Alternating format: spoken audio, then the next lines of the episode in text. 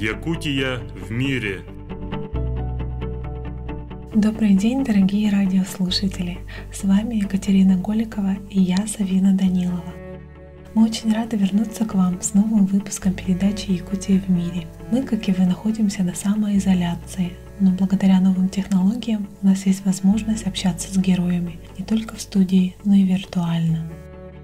Сегодня у нас совершенно особенный гость Лариса Утяшева, журналист, член Союза журналистов России, отличник телевидения и радио. Лариса Федоровна многие годы работала на нашем радио. В этом году, как вы знаете, якутскому радио исполняется 90 лет. Этот дом, что на улице Центральной, знает каждый в Табаге. И не только потому, что на его фасаде олеют две красные звезды. И не потому, что фамилии у его хозяев такие же, как почти у всех жителей поселка – Шепелевы. А славен этот дом удивительный, не похожий на других судьбой большой его семьи.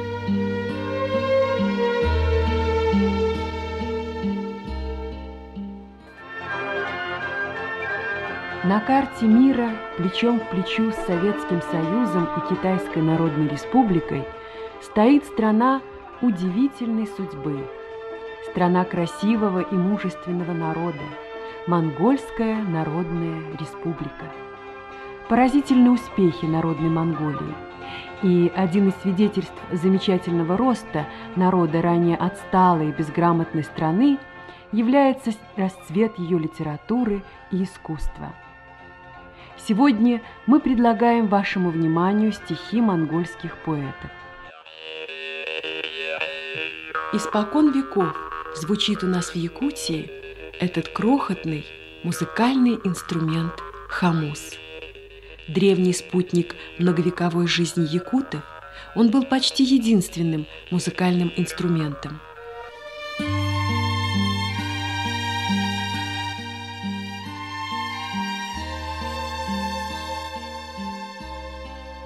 Лариса Федоровна, добрый день. Расскажите, пожалуйста, о себе и нашим радиослушателям. Когда и как произошло ваше знакомство с Якутией, где вы учились и где начали работать?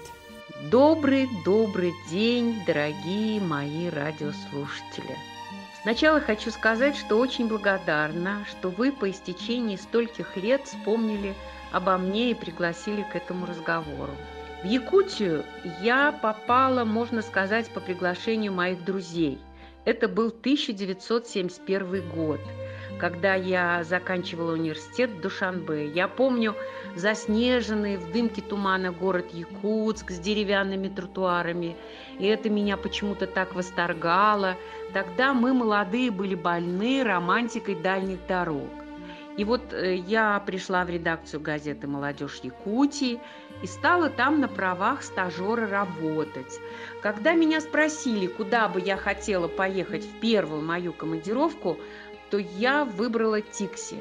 И вот полярное сияние, тундра, вездеходы, почтовый Ан-24, вертолет в оленеводческую бригаду. Вот с этих пор и э, вот с этого ощущения этого края он стал моим. А молодежка открыла мне окно в журналистику. Я помню наши э, посиделки, круглую печку, вокруг которой мы грелись по понедельникам, потому что редакция выстуживалась за воскресные дни. Людмила Левина, Эдик Волков, Саша Петров, наш ответственный секретарь, Дима и Галя Киселевы, Алик и Женя Кулачикова, Юра Карпов и другие, может быть, я забыла кого-то назвать. Это те люди, которые формировали меня как начинающего газетчика. Леонид Ирмович Левин, Первый мой редактор терпеливо выдмарывал казусы из моих материалов, учил мастерству, заражал идеями. Он был один из тех людей, которые не убивают мечту в молодом начинающем журналисте. Ну и как можно было среди таких людей, ну не полюбить этот край, Якутию, ее историю и свою профессию, как не совершенствоваться в ней, чтобы не упасть в глазах этих людей. Поэтому, защитив диплом, я вернулась жить и работать в Якутск, вышла замуж, родила дочку. Как вы пришли на радио? Какие передачи вы делали? У кого брали интервью? Вообще расскажите, каким было радио тех лет? По рекомендации Сергея Шевкова, известного поэта в республике, и замечательного человека, заменила его по выпуску газеты. Тогда выпускалась такая небольшая газетка, программа радио, телевидения, гостелерадио Якутии. И вот так я оказалась на радио, о котором я мечтала с детства. Я всегда мучилась вопросом, как могут люди умещаться в этот маленький приемник и оттуда говорить и даже петь песни. И вот теперь я тоже зашла в нее, и потом позже я стала редактором литературно-драматического вещания. Главным редактором тогда был Николай Алексеевич Кондаков. Это легендарный человек, участник Великой Отечественной войны. Его между собой э, журналисты нашего гостелерадио называли совестью совестью коллектива. Я его помню очень хорошо, всегда спокойный, сдержанный. И наши вот письменные столы стояли друг к другу, и я всегда с волнением следила, когда давала на подпись свои сценарии за его а, выражением лица, когда он делал правки, и очень волновалась, что он скажет. Мне было очень важно его мнение. Вы знаете, раньше у нас были авторитеты, их называли наставниками в профессии. Они были наставниками и в жизни, потому что своим опытом и примером определяли вектор вот нашего пути, моего пути жизненного. И мне в этом очень повезло. Я встретила таких людей в жизни и на работе.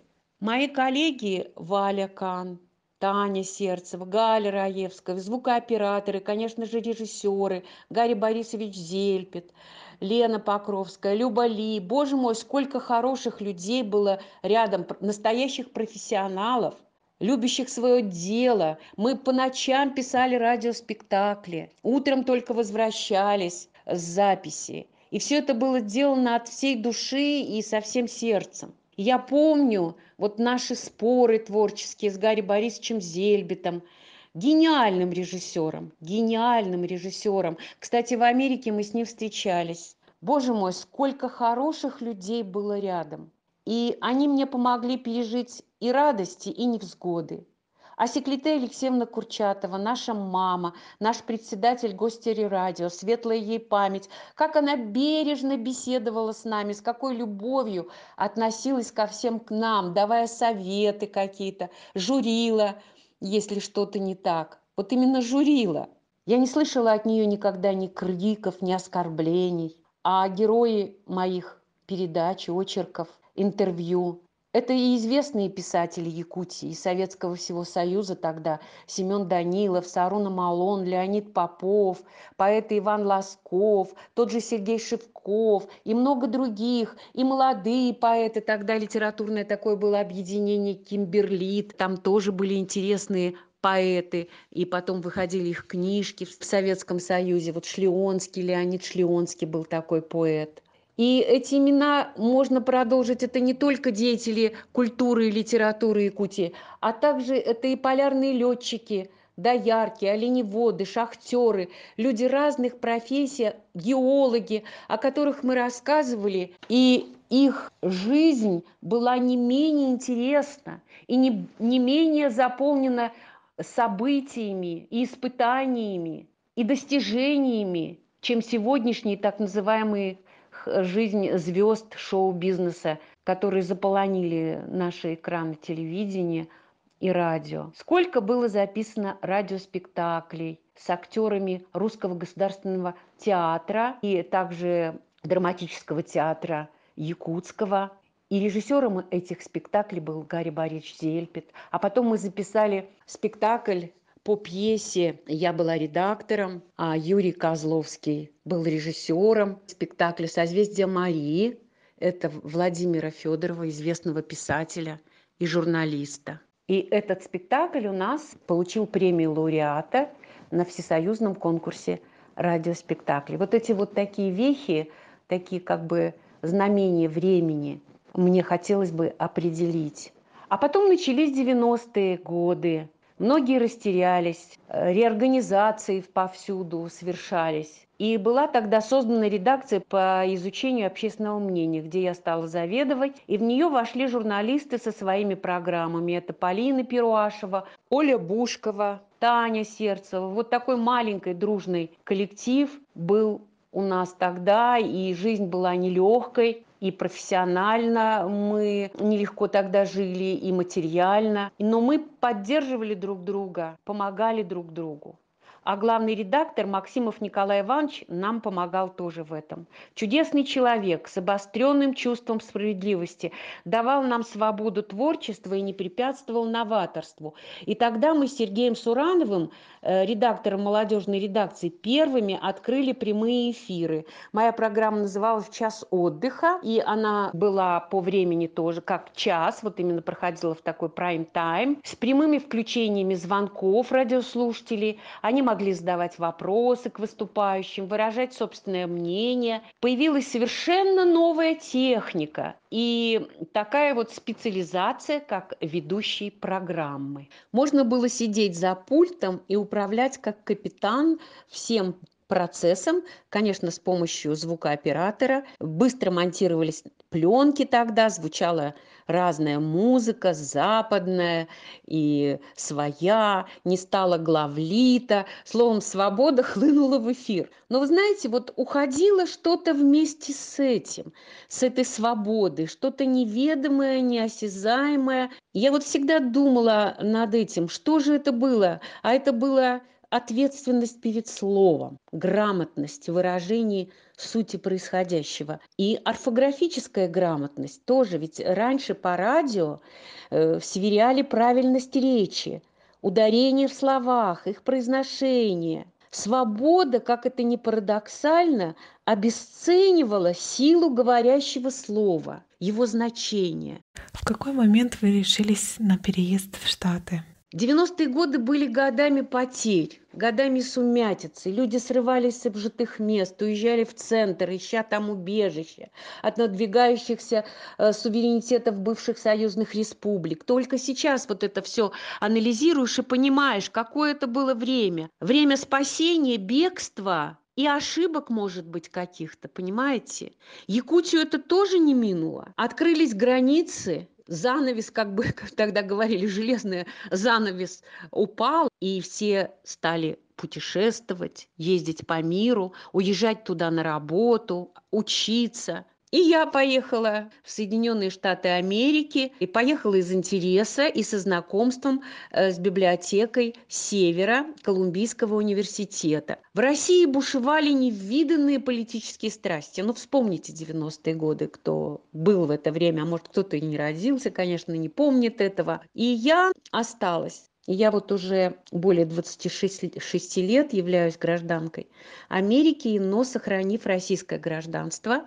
И я всегда, всегда себе в мечтах давала право вернуться в Россию.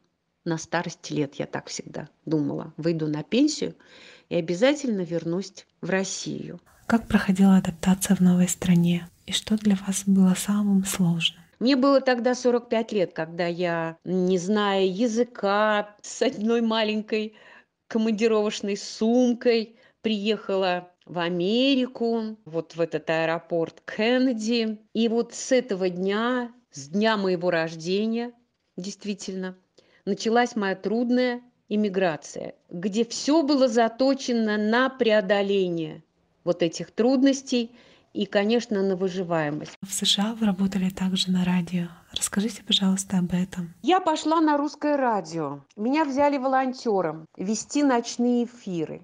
А радиостанция находилась в другом штате Нью-Джерси, и надо было почти три часа добираться туда и три часа обратно на перекладных и в, а в перерывах, потому что надо было на что-то жить, платить за квартиру, за какой-то угол, который я могла по тем временам снимать. Зарабатывать уборками домов, да-да, потому что вот такое было время, и все через это иммигранты проходили. И, конечно же, учиться языку и жизни в Америке. Русское радио, это была тогда маленькая такая студия, но это была большая корпорация WMNB, объединяла и радио, и телевидение. Мы вещали на всю Америку. А радио это были специальные приемники для иммигрантов, которые э, распространялись. Тогда вот волны еще не так были, э, так сказать, освоены. Нашими пользователями, слушателями были, конечно, русскоязычные иммигранты. Я вела в одном лице и за звукорежиссера,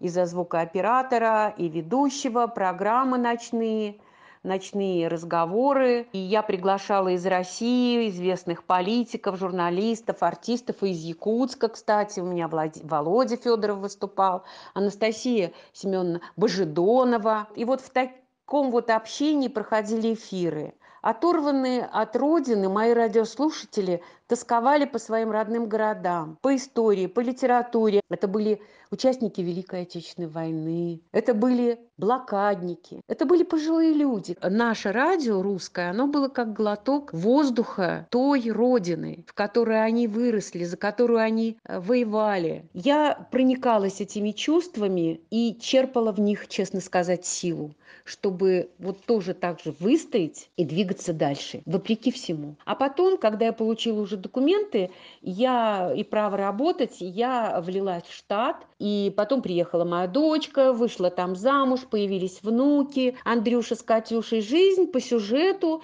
наладилась, и я тоже в нее хорошо уже так вписалась, и материально, и морально. И я благодарна Америке. Вот в нашем коллективе тогда на телевидении, на радио было э, ну, мало таких специалистов, журналистов, что ли, с журналистским образованием. Там э, люди приходили э, из разных профессий. Но вот такого единения, такой вот взаимоподдержки, что ли, как было у нас в Якутии на Гостелерадио, этого не было. Там каждый за себя. И каждый борется под свои, за свое место под солнцем. Понимаете? И соперничество такое было.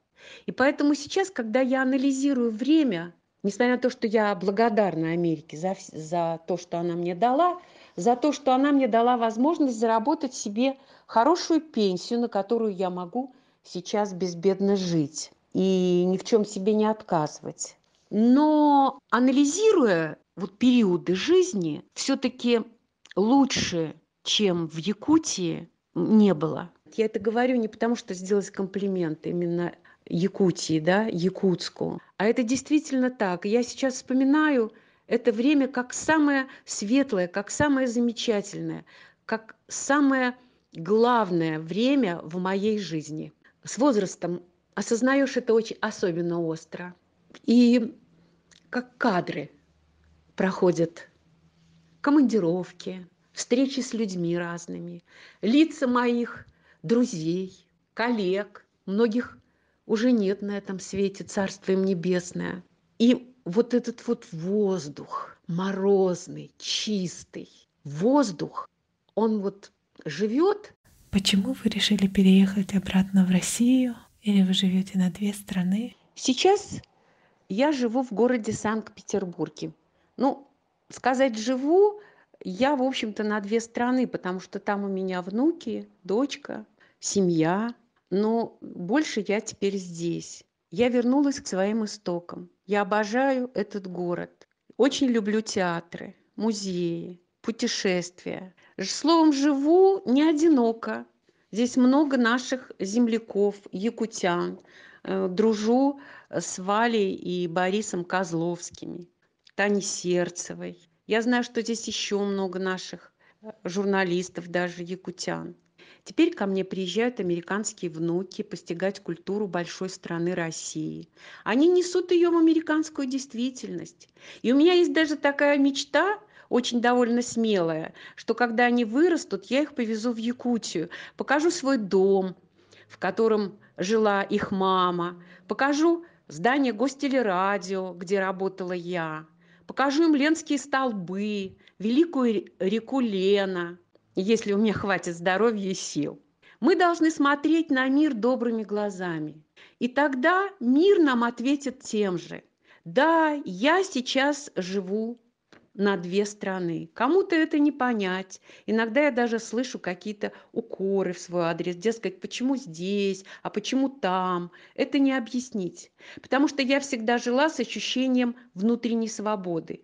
Не стыдилась черной работы, преодолевала трудности, Может быть, я не достигла особых высот в профессии своей, не получила многих наград, но зато приобрела умение жить, не выгорая изнутри, и смотреть на мир такими же благодарными глазами, как тогда, в начале 1971 года, когда, сойдя с трапа самолета в туманный, чистый, снежный воздух особой планеты Якутия. Так берегите ее, насыщайте хорошими людьми, творческим вдохновением и любовью. Я хочу пожелать это всему коллективу Якутского радио, молодому нашему коллективу, чтобы они не забывали традиции нашего поколения. И такое же отношение к слову, которое мы имели. Здоровья вам, радости новых открытий, любви друг к другу. Передаю привет всем тем, кого знала и люблю, всем, кто помнит меня. Спасибо вам. Спасибо, Якутия. Пользуясь случаем, я хочу попросить вас сказать несколько слов, пожеланий якутскому радио, своим друзьям, своим коллегам и своим радиослушателям. От всей души поздравляю с таким прекрасным, замечательным праздником. Вот даже подумать страшно. 90-летием якутского радио. 90-летием. Лет до старости. Вам без старости. Лариса Федоровна, спасибо вам огромное, что согласились принять участие в нашей радиопередаче. Желаем вам крепкого здоровья, долгих лет жизни, и пусть ваша мечта привести сюда внуков обязательно сбудется. Дорогие радиослушатели, сегодня у нас в гостях была Утяшева Лариса Федоровна, журналист, член Союза журналистов России, отличник телевидения и радио. Для вас сегодня работали Екатерина Голикова и я, Савина Данилова.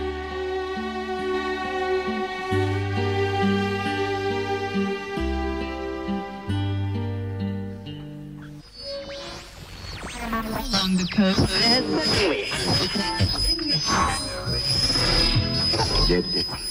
In Prag.